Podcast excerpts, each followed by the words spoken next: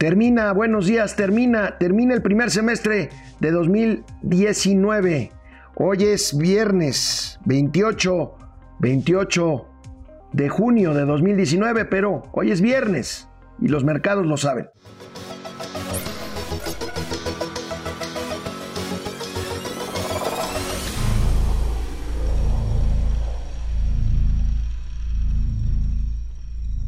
El día de ayer les informábamos de este diferendo entre la Comisión Federal de Electricidad y el consorcio eh, formado por la empresa México-estadounidense Yenova y la canadiense TransCanada, que motivó un serio reclamo del embajador de Canadá en México, un reclamo inusual que hizo en Twitter, eh, pues por este, este, estas diferencias que tienen en cuanto al contrato por medio del cual se construyó un gasoducto entre Texas y Tuxpan, un, eh, gasoducto submarino, pues bueno, los empresarios mexicanos ahora sí se enojaron y ahora sí levantaron la voz, habían estado muy calladitos, los empresarios mexicanos manifestaron ayer en voz del presidente del Consejo Coordinador Empresarial su preocupación por un caso más, un caso más en el que se mandan señales de incertidumbre por incumplimiento de contratos, independientemente de los contratos, que por cierto son contratos hechos bajo los estándares internacionales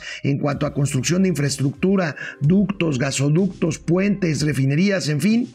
Bueno, pues son contratos de estándares internacionales, pero finalmente estos, en el caso de la CFE y del propio presidente López Obrador, ha dicho que son leoninos abusivos y por lo tanto quieren irse a arbitraje.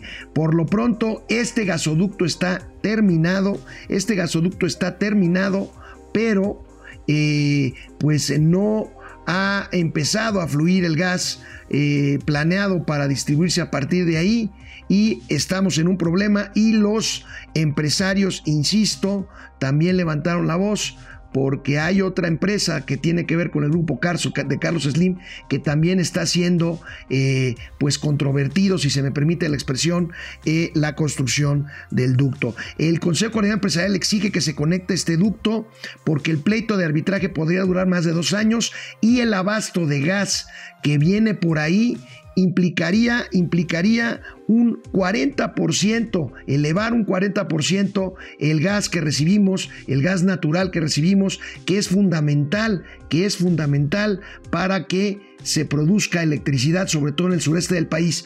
El economista, el periódico El Economista publica hoy un mapa muy interesante, muy claro, en donde se ve, se ve justamente del lado izquierdo la línea amarilla, pues es el gasoducto submarino que les decíamos de que viene de Texas a Tuxpan y el rojo arriba a la izquierda es eh, un gasoducto de Chihuahua Sonora que tiene que ver con el grupo Carso y Carlos Slim. En fin, problemas, problemas de incertidumbre le dado. De hecho, van a ver ustedes cómo se han caído dramáticamente las acciones tanto de eh, en la Bolsa Mexicana de Valores como del propio, del propio grupo Carso. Recordemos que esto implica una inversión de 2.500 millones de dólares y que es un tema pues es un tema real porque ayer hubo nuevamente un apagón, un apagón en la península de Yucatán. En fin, esperaremos que esto se solucione. El presidente habló de acuerdos, pero amigos y amigas, cuando hay un contrato, pues el contrato hay que cumplirlo. Y una de las cosas que tiene que mandar México de señales de certidumbre es que los contratos firmados se cumplan. No son contratos de un presidente en turno o de un director en turno de la Comisión Federal de Electricidad, sino del Estado mexicano, del gobierno mexicano. El día de ayer, el día de ayer hubo junta de política monetaria en el Banco de México, no hay novedades, la tasa de interés referencial se mantiene en 8.25%, presiones, voces para que bajara esta tasa de interés como una, un incentivo para impulsar la economía que está materializando estancada. La novedad es que se rompió la unanimidad de los cinco miembros de la Junta de Gobierno uno votó por reducir la tasa de interés de 8.25 a 8%. Se presume que este voto pues es del nuevo subgobernador Gerardo Esquivel, que logró que se bajara un poco el tono restrictivo en el comunicado, el tono restrictivo de política monetaria, pero finalmente prevaleció la visión del Banco de México de que hay todavía riesgos por aranceles que pudiera utilizar el presidente Donald Trump en cualquier momento si no le gusta algo y por la debilidad de la propia de economía. Recuerden ustedes que el mandato fundamental de eh, el Banco de México es mantener la inflación. La inflación ya bajó de 4.40 a 4% anual al cierre de la primera quincena de junio. Y bueno pues el Banco de México mantiene esta eh, perspectiva esta eh, prudencia en la política monetaria aunque algunos no descartan que en la próxima reunión pudiera darse esta baja al 8% todo dependerá de cómo se comporte la economía y los otros y los otros indicadores. Y por cierto ayer en Palacio Nacional en Palacio Nacional el presidente de la República recibió a directivos de 23 bancos mundiales por los cuales se firmó, con los cuales se firmó un fondo revolvente de 8 mil de 8 mil millones de dólares. Para qué para Pemex. Esto es no es nueva deuda es eh, pues una renegociación es una redocumentación de deuda que ya tiene Pemex 8 mil millones de pesos. Se aumenta el plazo se disminuye la tasa de interés pero este esta es la imagen y las palabras que el presidente López Obrador le dijo a estos a estos banqueros mucho eh, por este apoyo y por la confianza que depositan en México y en su gobierno. Nosotros vamos a saber corresponderles, vamos a estar a la altura de las circunstancias. Pemex es una empresa fundamental para el desarrollo de nuestro país. Quedó maltrecha, porque no se administró adecuadamente, sobre todo no se administró con honestidad. Y yo considero que un signo de los nuevos tiempos tiene que ser eh, el no permitir la corrupción en empresas, en el sector financiero, en el gobierno, en su conjunto, en todos los países del mundo. Creo que debemos de seguir el ejemplo de países en donde no hay corrupción y se da la relación eh, virtuosa de que por no eh, haber corrupción eh, no hay pobreza y no hay inseguridad y no hay violencia. El ejemplo son los países nórdicos, Suecia, Dinamarca, Noruega, los que ocupan los primeros sitios en honestidad. Eh, esa variable que no eh, se tomaba en cuenta es lo que nos está permitiendo rescatar a Félix, rescatar al sector energético y rescatar a nuestro país el presidente de la República mantiene su discurso como si estuviera en la conferencia mañanera o como si estuviera en la plaza pública. Aquí estaba ante un grupo de banqueros serios, muchos de ellos pues parecía que, que esperaban que les dijera otra cosa y no eh, repetir este, este discurso que por cierto dio ante banqueros cuyas instituciones, a pesar de que están haciendo el esfuerzo por sacar adelante a Pemex, casi todo el mundo ya da por descontado de que Pemex va a perder el grado de inversión por otras calificadoras, eh, pues a pesar, a pesar de esto, de estas 23 instituciones bancarias, hay varias que han ajustado ya el el pronóstico de crecimiento de la economía mexicana. Aquí tenemos una tabla de la Organización de México, cómo vamos, y pues varios de estos estaban ahí, y miren cómo están las perspectivas de crecimiento. Bank of America 0.7% eh, para este año, eh, BNB Paribas 1.5 es de los altos, pero Citibanamex, Credit Suisse y el JP Morgan ayer, JP Morgan, lo bajaron a 0.9%. Ya por abajo, por abajo del 1%. Aquí, eh, pues en este programa, eh, sostenemos que el crecimiento va a ser menor al 1%, aunque Mauricio Flores cree que estará más cerca del 1%, yo creo que estará más cerca del, del 0%. Del 0%. Este, tenemos esto, pero bueno, hoy, hoy el presidente se volvió, se volvió a referir a este, a este asunto y no crean que dijo que tenía otros datos, simplemente no tenía ningún otro dato no sabía la tasa de interés a la que se pactó este, esta renegociación de documentos de Pemex. Veamos. Vamos a tener este fondo de 8 mil millones de dólares y se redujo la tasa que se había pactado.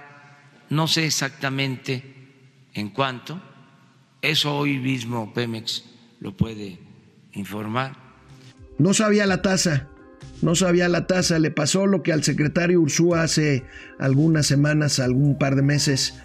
Este, bueno, pues esto, esto puede indicar que se trata más de eh, cuestiones para mandar señales políticas, en este caso económicas, insisto, Pemex está en un brete, estamos esperando, seguimos esperando el plan de negocios, el plan de negocios de Pemex. Y bueno, pues esta madrugada, hora de Japón, como lo anticipábamos desde ayer, esta madrugada pues llegaron todos los jefes de Estado del G20, este grupo de las 20 economías más importantes del mundo que se reúnen en Osaka, en Osaka, Japón. En Osaka, Japón llegaron, llegaron todos, llegaron todos menos uno. A ver, busquemos a nuestro presidente. Aquí está la imagen en donde se están acomodando para la foto para la foto oficial. Ahí tenemos a Donald Trump saludando al primer ministro japonés. Ahí está todo el grupo. Ahí está el rey de Arabia Saudita. Ahí está Vladimir Putin. Ahí está Justin Trudeau de Canadá. Angela Merkel con todo y sus temblorinas. Ahí está. Eh, y atrás, atrás, un poquito al centro, del lado izquierdo. Lo bueno es que es alto. Marcelo Ebrard. Marcelo Ebrard Casaubón.